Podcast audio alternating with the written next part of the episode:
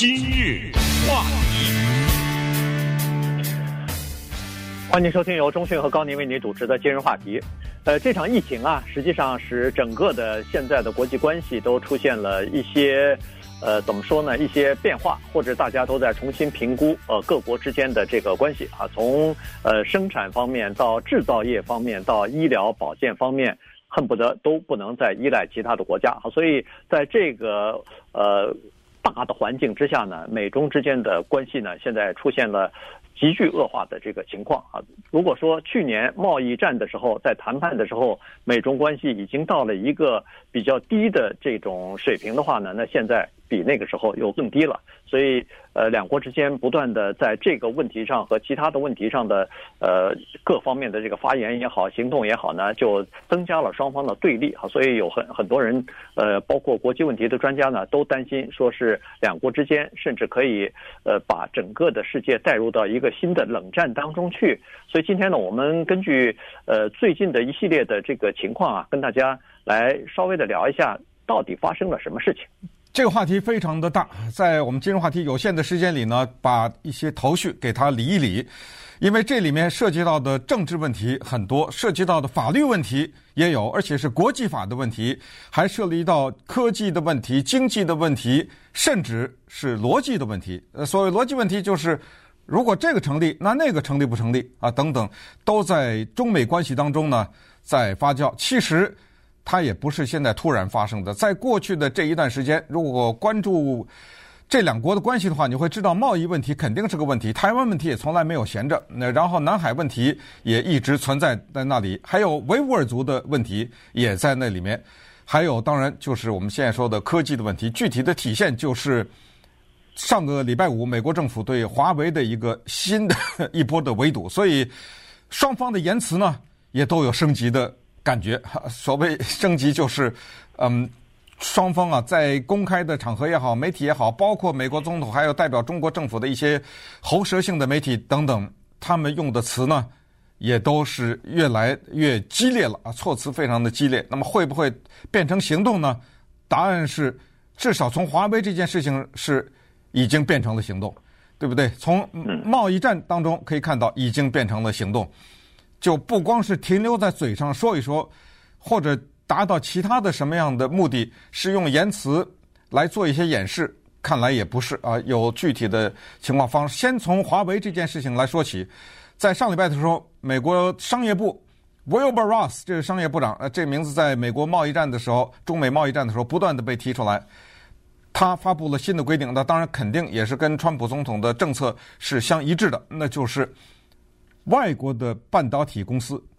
如果他是是这个生产商啊，要给华为提供芯片的话，必须得经过美国的批准。哎，大家等说等会儿等会儿，我干嘛经过你的批准呢？哎，这个里面背后有一个非常简单的原因，就是当今当今世界上晶片的设计或者叫芯片的它的设计和生产，从它的设计和生产设备，多数都是美国的技术。都是在美国制造的，那么所以你要卖给伊朗不行，那是肯定的。卖给中国过去没问题，大家也知道过去有中兴的问题，现在呢变成华为的问题，那就是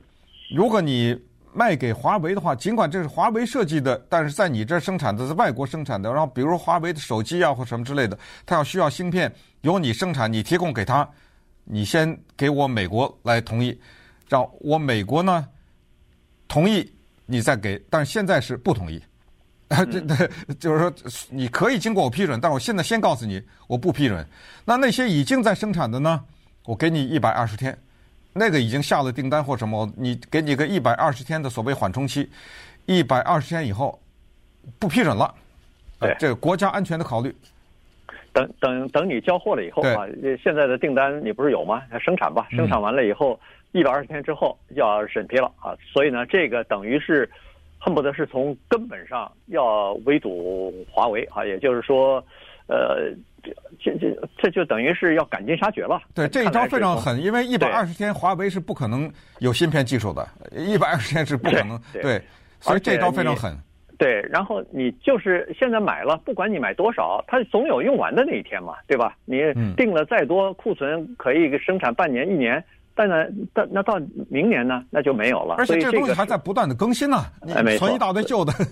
有什么意思？也没有用。对对，对，所以呢，这个是对华为来说是比较大的一个打击啊。当然，呃，华为一直是说他们自己在生产这个自己的芯片啊，但是呢，这个生产的自己芯片的那个里边也有进口的部分，呃，也也需要一些进口的零部件。呃，和技术，所以在这方面呢是一个问题。除了零部件之外，还有另外一个就是这个呃，Google 的操作系统呢。这个操作系统如果没有的话，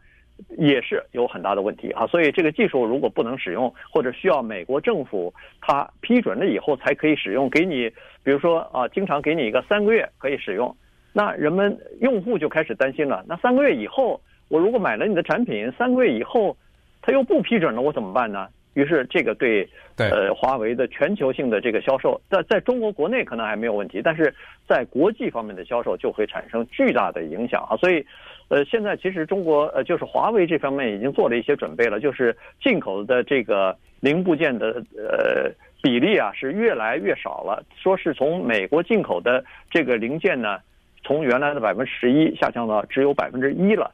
但是问题是，如果这个百分之一是那个最核心的、你必不可少的那部分的话，那就麻烦了，因为你缺少了这个百分之一，你那个百分之九十九即使拿到，它也不能正常的运作呀。嗯，对，呃，所以这就是我们先从。科技这个地方讲起，那当然中国商业部立刻就反击了啊！中国商业部也是呃，通过外交部发言人也好，通过官方的媒体也好，就是说你们美国这样做啊，限制华为使用美国技术等等，这个叫什么？这个叫做滥用国家权力啊！然后是什么破坏市场原则之类，这个市场上都有些约定俗成的东西，哎，你等于把这个东西破坏了，威胁工业啊，威胁全球的供应链啊等等，哎，美国现在都是以国家安全为借口打击。他国的企业等，这是中国方面的现在的说辞。呃，同时呢，呃，对某一些具体的人物啊，包括现在呢，中国都有一些嗯，在措辞上面的升级，说这些人是包括说美国的国务卿什么一个邪恶的人呐 之类，这种措辞都出来了。现在的情况是这样，尤其作为华人。不管哪里来的华人，我们谈论中美关系呢，总有一定程度的冒险，因为这是非常简单，他一定要把你归到一个阵营里面去。呃，你要不就是亲美，要不就是反美，你知道吗？所以他有这么一种规划。那么，在很多的在中国大陆的华人呢，在中国大陆的这个中国人呢，他们都有一个蛮坚定的信念，而且是坚定不移的一个信念，就是所有的这一切，从贸易战。到以国家安全的名义围堵华为等等，这都是西方不愿意看到中国的崛起。嗯，那这这一所有的一切，你不管你用什么借口，你的目的就是要控制这个国家，因为这个国家的崛起对于你的地位有威胁。呃，所以所有的其他的这一些呢，都是你的这个努力。现在呢，又多一个，因为现在是美国在总统大选，那川普总统呢？现在立刻就成为中国攻击的目标。他是这么说的：首先，你拿新冠状病毒这个事儿来说，你一会儿说武汉的实验室又怎么着了，一会儿说中国政府撒谎了，一会儿说中国政府掩盖事实之类的，你的目的无非不就是推卸责任吗？其你自己管理的不当，让你美国死了这么多人，现在要选总统了，你怕你选不上，赶紧吧，把目标指向中国。这两天，前两天吧。又告诉说是奥巴马搞的，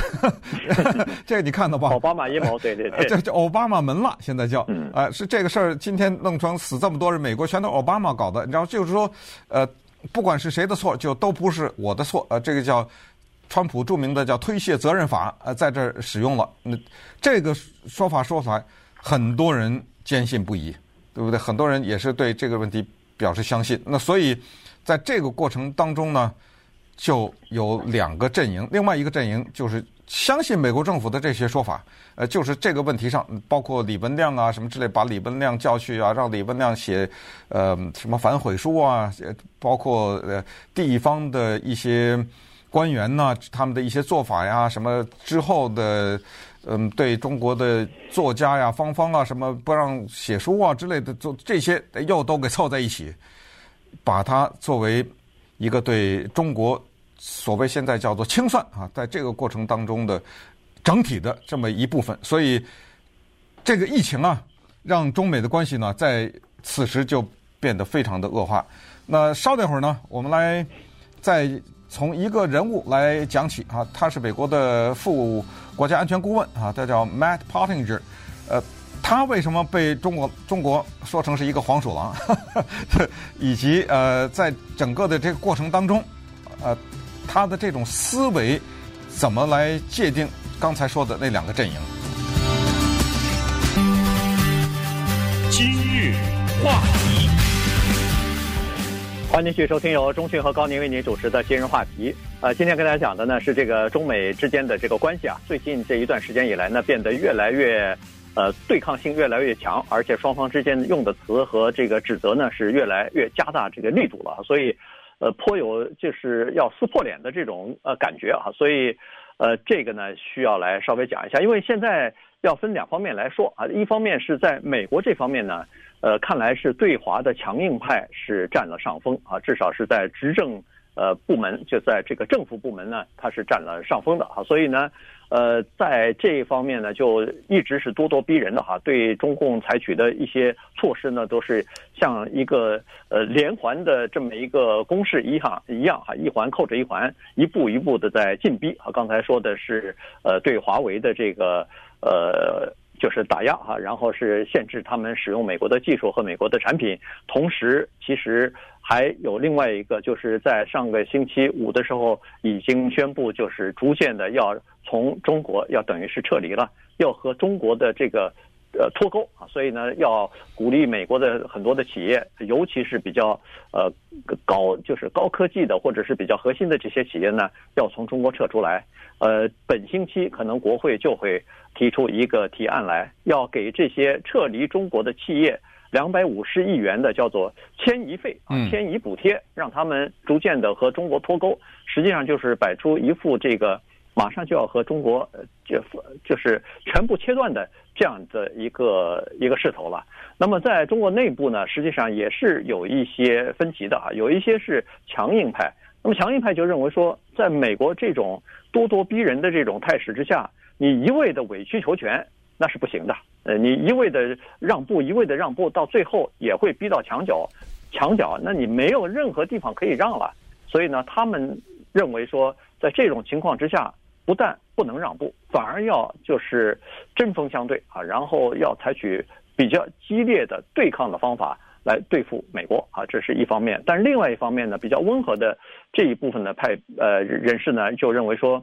现在刚好是疫情刚刚过去，那么美中国呢最不希望的就是被国际孤立，最不希望的就是呃这个和美国的对抗，因为中国现在恢复经济，它是需要这个国外海外市场的，它是需要外交方面的伙伴的。你如果要是和美国对立的话，美国拉了稀呃稀里呼噜拉了很多的人。那么中国可能会陷入孤立啊，所以这也是在中国国内的，就是不同的这个声音吧，至少是。这里面也当然还有经济的原因，也就是说强硬。问题是你得有一定的底气，你能才能强硬的对抗西方。可是现在呢，这个中间有太多的依赖关系。对。呃，不管是经济来也好，还是市场啊，还有其他的，呃，千丝万缕的依赖的关系。所以一味的强硬是没有问题，但是强硬呢？有可能要付出经济方面的一些代价来，那当然，这个经济代价要付出的话，对于国内现在的领导人会不会地位有威胁啊？等等，所以这些都非常的麻烦。那么除了经济政治方面呢，还有意识形态的问题，这就是刚才提到的 Matt Pottinger。Matt Pottinger 是美国的副国家安全顾问啊，这个人呢是记者出身，呃，他曾经代表什么路透社呀、华尔街日报啊，常驻中国，所以。呃，中文说的很好，当然他是在麻州的一个叫 Amherst，这是个名校了，呃，中文系毕业，所以在五四运动一百零一周年这个时候呢，他用中文发表了一个演讲，向全世界的华人啊，等于喊话了啊。那这个演讲呢，他绝对代表美国政府，这个和之前美国的副总统 Pence 在一些研究机构发表的演讲呢是如出一辙的，而这个 Pottinger 呢，他的背景也蛮有意思，他除了从事记者完了以后，他做完记者以后他又去当兵去了，哎，所以在伊拉克呀、阿富汗什么都驻扎过。他的太太是华人，而且他太太呢是现在美国疾病防御中心就是 CDC 的一个病毒学专家，哎，所以他们两个，呃，这么一个有意思的一个结合。那我们就听一段他的中文啊，然后你听听他在说什么，随便摘了当中的一段。五四的民主愿望还会等到下一世纪吗？五四的核心思想。会不会每次都被官方的审查而抹掉？今天仍然坚信这一主张的人会被称为不爱国、亲美、有颠覆性吗？我们知道共产党会尽量这样做的，毕竟毛泽东对五四英雄中少数仍被官方承认的。最著名作家鲁迅的宽容度也是有限的。一九五七年，官员罗季南问毛泽东：“鲁迅今天还活着会怎么样？”毛泽东的回答语惊四座：要么被关在牢里继续写他的，要么一句话也不说。那些有志在中国寻求真理、说真话的人。可能会感到安慰，鲁迅写道：“默写的谎说，绝掩不住血写的真实。”呃，这就是呃，他他这个长达二十几分钟的讲话吧，当中的比较核心的一部分。那这之前呢，呃，回顾了胡适对中国的贡献啊，胡适因为他推动白话文运动，呃，和他的敌人。辜鸿铭、辜鸿铭之间呢，呃，一场比战，然后 最后呢，胡适胜出，推动了白话运动，使得呃平民能够接触到精英，只过去只有精英才能接触的这些事情，从这儿开始讲起，一路讲到什么李文亮啊，什么这一路讲到刚才最后的鲁迅呢，以及中国对于言论的控制。所以这个讲话呢，为什么在现在的这个情况之下，他被中国点名批评说这个人是什么黄鼠狼给鸡拜年，然后这是中国官方对这个人的评论，就是说你听起来好像是纪念中国的五四运动，但实际上你话里有话，你是在批评现在的政府扼杀五四精神这种追求民主的精神。这个又是刚才说的两个阵营当中的那一个阵营，也就是说，在华人当中，美国人我们不说，因为所谓的非华人的那些人的观点呢。基本上华人不会在意的原因是，他们把它给区分开来，说那些人不是华人，可是华人当中那就产生了爱国，我们说的所谓爱国贼和汉奸嘛，呃，就这产生了这这两个阵营。只要你说中国不好，你就是汉奸；呃，只要你说中国这个一些做法就是好的，那你就是爱国贼，这这都是坏人，好像这是两个互不相容。那么现在呢？刚才呃 Partinger 讲的这段话就代表另外的一个阵营，就是他们从香港的学生上街游行开始，就是站在反中国政府的立场之上，就是大量的支持香港学生的这个立场之上。这个呢，就把中美关系变得复杂起来了，因为这还是华人内部的在这方面的意见不一。那么于是呢，就产生了和政府之间的对抗之外的一些刚才说的一系列题目，包括。中国要求美国赶紧付联合国费会费这个事儿，现在 也也都也都冒出来了。对，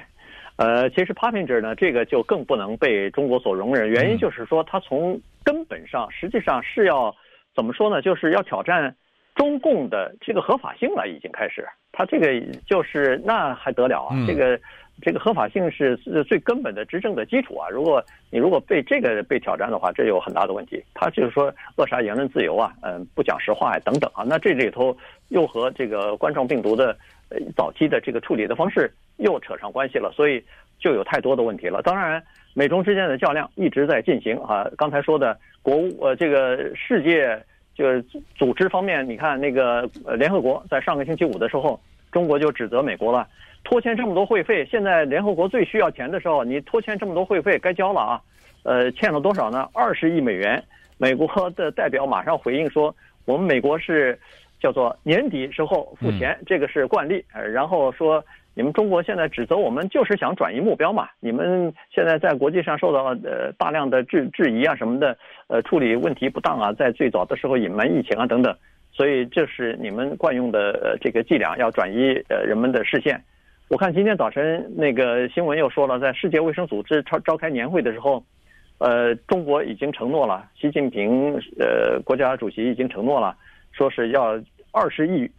二十亿元啊，要给这个世界卫生组织，主要是帮帮帮助那个，呃，第三世界发展中国家要对抗疫情啊等等。而在这个同时，为什么提二十亿的资助呢？原因是美国刚刚撤出啊，我不给世界卫生组织钱了，所以这就是两个国家在这个国际舞台上的较量。所以双方实际上都是针锋相对的。你如果出现一点点这个真空，我马上就要占领，然后。那你如果取得一些进展，我马上就要攻击啊！所以双方就是在这个这种氛围之内呢，就这个就是恨不得是白热化的在争夺了。对，呃，讲了点政治的问题，讲了点经济的问题，呃，接下来呢，讲点法律的问题和逻辑问题啊。所谓法律问题，就是刚才说的什么中国政府怎么样了，共产党怎么样了？共产党是中国吗？这个问题，因为这个引下了下面我们要说的，就是所谓关于中国索赔论，现在呃比较多的。那么对于这问题呢，你还别小看啊，现在呃，因为它有历史的背景，所以现在啊正在还是处在发酵的过程当中。而且呃，如果这个问题闹大的话，有很多法律的问题，我们可能需要了解，才能知道它接下来会发生什么样的情况。今日话题，欢迎继续收听由中讯和高宁为您主持的今日话题。随着这个疫情的发展啊，在美国也好，在全球也好，呃，这个确诊的人数和死亡的人数越来越多，再加上对全球的经济造成这么大的影响之后呢，呃，美国有主要是美国啊，其他国家可能也有，就开始有一些声音出来了。说是要中国负责啊，要中，而且如果负责的话，唯一的这个想负责的办法，那就是赔偿啊。所以呢，现在对中国要求索赔的这个声音呢，就逐渐的开始升起了。呃，其实也不光是声音了，其实有已经已经有一些，呃，包括政府呃在内的一些，还有一些私人的律师什么的，都已经受理了一些案子啊。所以呢。这个事情呢，今天我们来讲一下，呃，它在法律上是不是可行，以及美国除此之外恐怕还有哪些做法来呃要求这个中国对此呃这个承担责任。对，呃，具体的行动已经发生了，从密苏里的法庭到纽约的法庭，到佛罗里达的法庭，到美国的参议院，参议员提出了一些法案，这就是刚才在上一段的时候提到的是。共产党这个党和中国这个国之间的关系，在法律上呢，突然之间有了很大的效用，就是关于索赔这件事情。我们先不管到底说这个疫情是哪来的呀，是怎么回事？先说说索赔这件事情。呃，所谓索赔这件事情呢，这个我们现在说的是国家与国家之间的诉讼，也就是说，一个国或者某一些国家可以联合起来指控另外一个国家。做的一个不当的行为，然后让你这个国家进行索赔，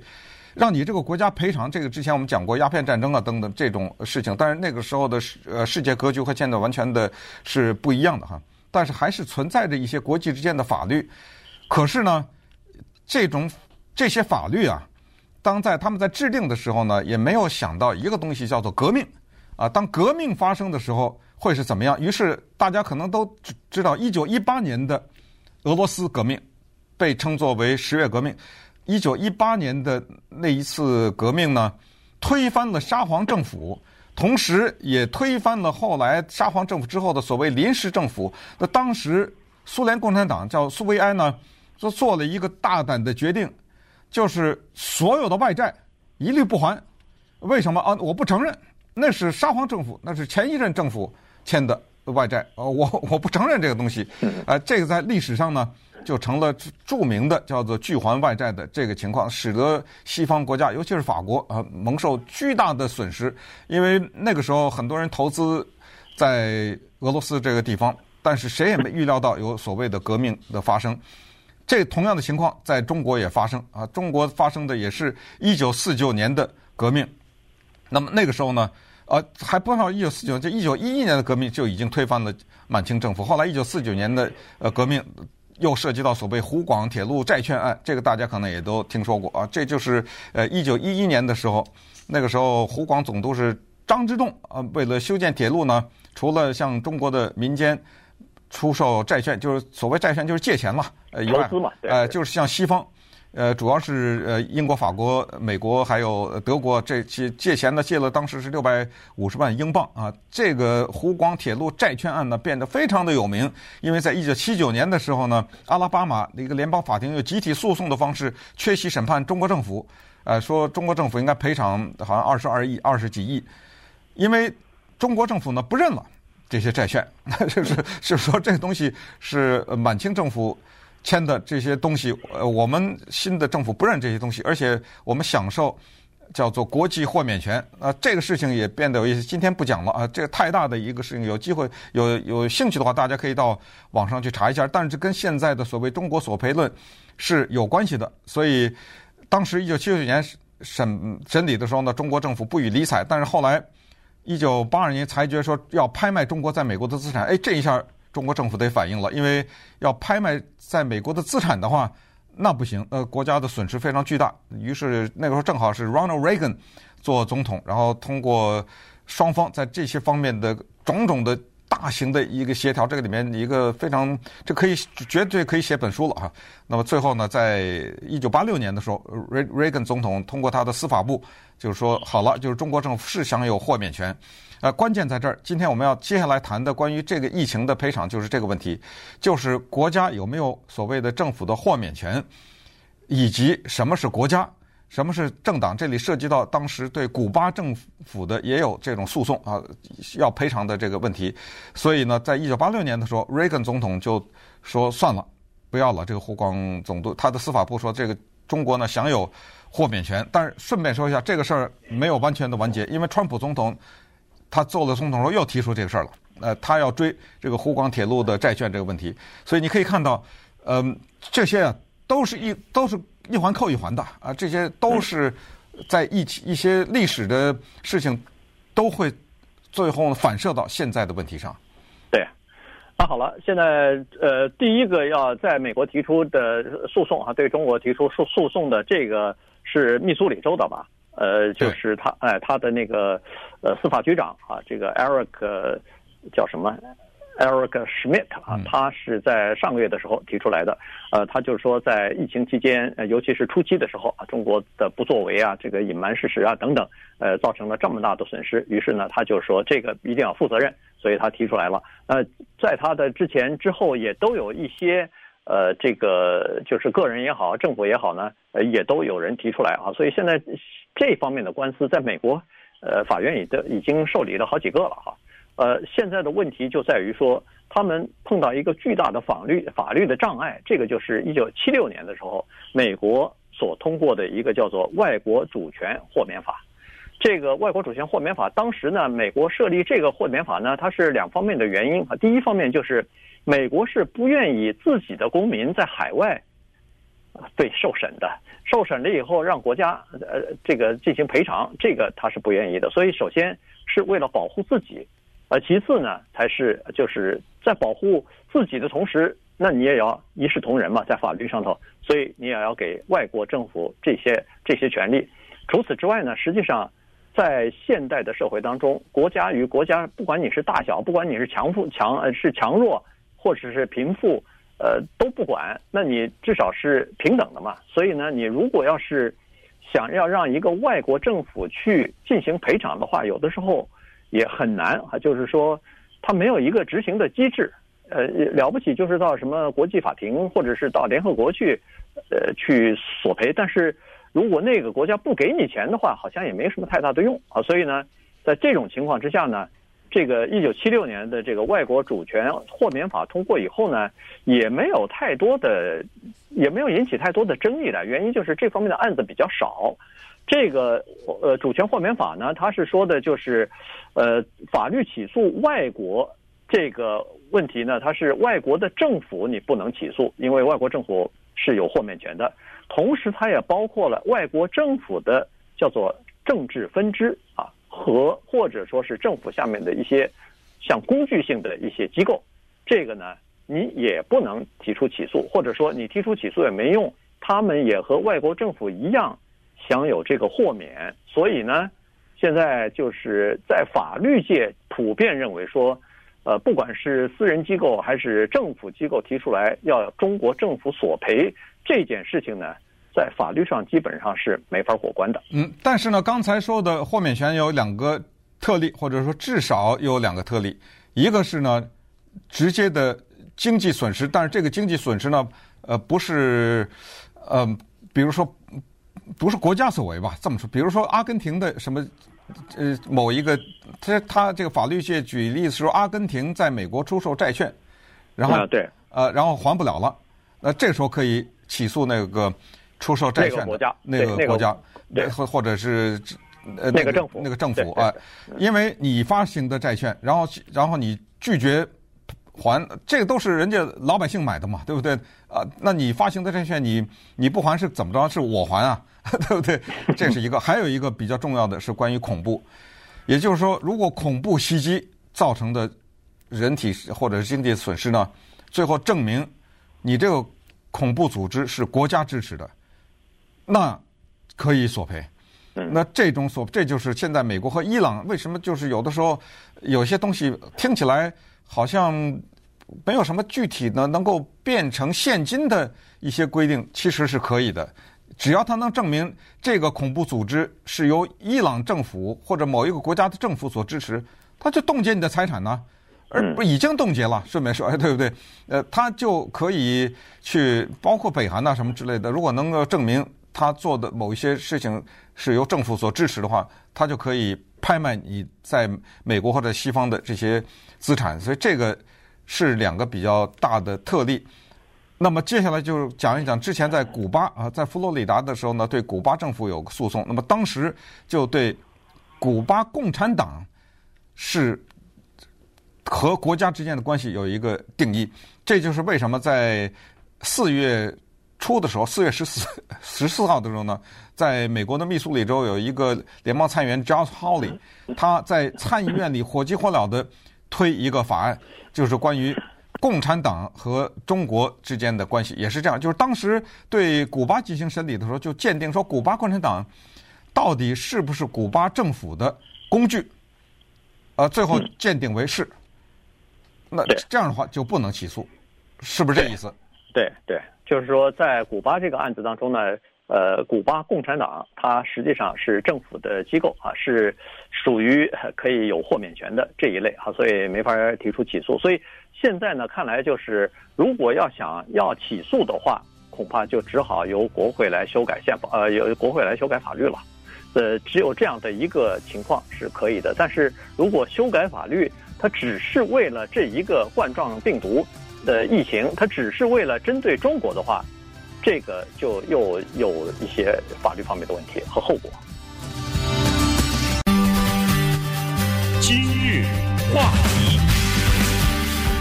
欢迎继续收听由中讯和高宁为您主持的今日话题。今天跟大家聊的就是美国这方面，他是提出来说是要中国对这个疫情啊，呃造成的损失、死亡什么的进行呃负责任啊，所以要进行赔偿什么的。所以现在提出一些诉讼，但是刚才说过了，因为有这个外国主权豁免法的问题呢，所以这些诉讼呢看来也不会有什么实际的结果哈。所以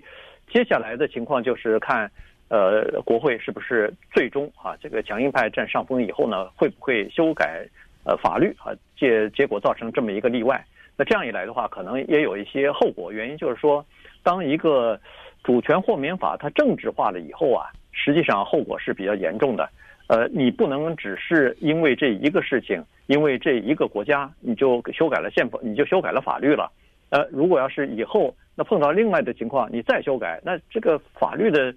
这个尊严或者法律的这种严肃性就已经完全没有了，完全就变成政治化了哈。同时，更关键的一点是，你即使是在法律上获得了胜利，说实话也没有执行的工具，没有手段去让这个对方把你的损失、你要的那个钱拿回来，你也没有啊。所以呢，这个才是比较关键的。再加上现在呢，美国他，呃，说我自己一个人申请或者是提出诉讼，好像，呃，这个是孤立单，咱们干脆吆喝其他的国家一起加入吧。这个就有点这个从众心理，还就有点这个呃叫做集体诉讼的这个感觉了。美国说我来提出诉讼，你们大家其他的国家来符合一下，是不是可以呢？咱们这样的话就纠结了，比如说几十个国家一起提出诉讼，万一得到的话，那咱大家都可以分到一点嘛。那其他的国家可能也觉得，哎，既既然这样，由美国出头，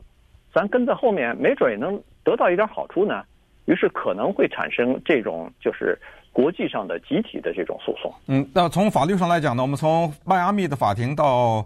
密苏里，我们看一看哈。迈阿密呢，现在是这样的：迈阿密有一个律师事务所，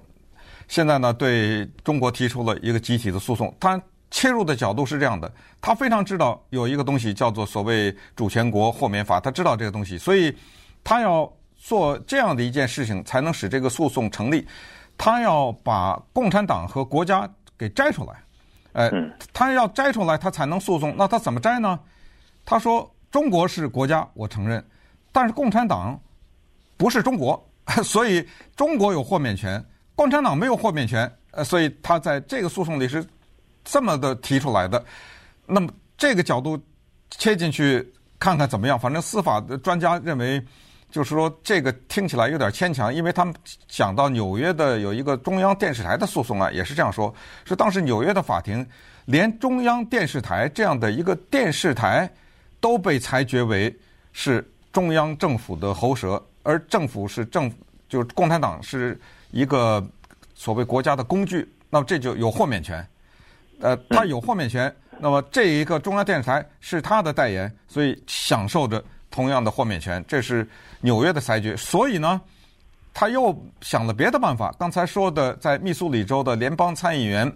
Josh Hawley，他在四月十四号提出这个法案，叫做《新冠状病毒受害者法案》。这个法案他是想这么说的，他是说呢，这个里面要想构成诉讼呢，必须得有显示做错的人为的地方。那么他现在是说，当时。对于像李文亮这样的人的封锁呀，以及对一些出来检举的这些人的控制啊，和后来的一些说法，现现在基本上他们的定位就是中国嗯掩盖了事实，嗯啊，基本上把这好，那么这个就是这个掩盖呢是一个人为的蓄意的行为，这个法律上，这个和比如说一九一八年的大流感，因为现在。有一种说法是说，那你这样的话，一九一八年的流感为什么你美国不赔全世界？呃，你这个后来的八十年代的艾滋病导致的一些流行，一些国家的死亡，你怎么不赔？还有二零零八年金融危机，你那个什么 Lehman Brothers 什么，对不对？你们这些黑心的华尔街，一些黑心的商人，他们导致了全球的经济危机，你们怎么不赔？哎，所以现在的他从逻辑上讲呢，他现在从。这儿下手了，就是说那个逻辑不承认，就是说，呃，现在我们说的是这个政府有蓄意的撒谎和掩盖的行为，之前的那些就该做什么做什么，但没有你能没有办法证明说美国政府在这个问题上掩盖呀或者撒谎啊等等，呃，他把这个东西做了一个区隔，他必须得找到一个切入点，他才能 让这个诉讼成立嘛，呃，所以他从这个地方呢。来切割出来，就是一九一八年的流感，那是反过来说，你今天的发生在比如说武汉或者那种地方新冠状病毒，如果你政府没有掩盖、没有撒谎、没有打击这些里边的这些人，那也不构成诉讼吧？呃，他他是这么一个道理。所以所以像比如说当时的二零零八年金融危机，包括那 Lehman Brothers 这些机构，那么在你能够证明。就是美国政府知道他们撒谎了，不帮着他们一起掩盖的话，那当然现在咱们就可以同样的来说这话了，你知道吗？哎，他是这么一个意思。对，所以呢，现在呃，这个还在继续的在进行当中啊，这个事情还没有完呢。呃，这可能还除了美国之外，可能其他的国家大概也都多多少少可能也会提出一些东西啊，跟跟着这个跟风吧。所以这个对中国来说是一个比较巨大的压力。当然，刚才说过了，中国中国作为一个主权国家，你任何一个其他的国家，他也没有其他的有效的手段去执行啊。即使是法院说我判了，你要进行赔偿，但是也没有一个具体的执行。因为中国第一，他绝会绝不会承认啊，绝不会承认呃这个掩盖了这个事情，或者是我们中国是说现在一直是说我们不应该受到批评啊。现在怎么回事啊？现在我们是这个也是受害国，而且我们在。呃，防治疫情方面做了很多的努力和贡献。我们叫抗疫楷模啊，我们是。对，我们是楷模，是大家应该学习的。怎么现在是变成批评的对象了呢？这是呃，这个中国态度。第二，也就是中国绝不会承认这个就是索赔的这个各种各样的诉讼，因为。中国毕竟有那个庚子赔款，以前咱们简单的呃讲过一下哈，这个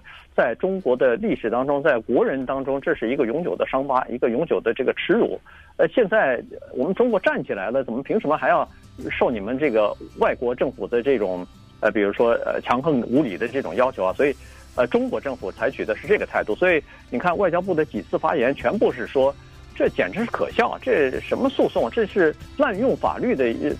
一个典范。这间根本没有任何的叫做法理根据和事实根据，你们就这么呃乱提出诉讼，根本没有任何严肃性可言！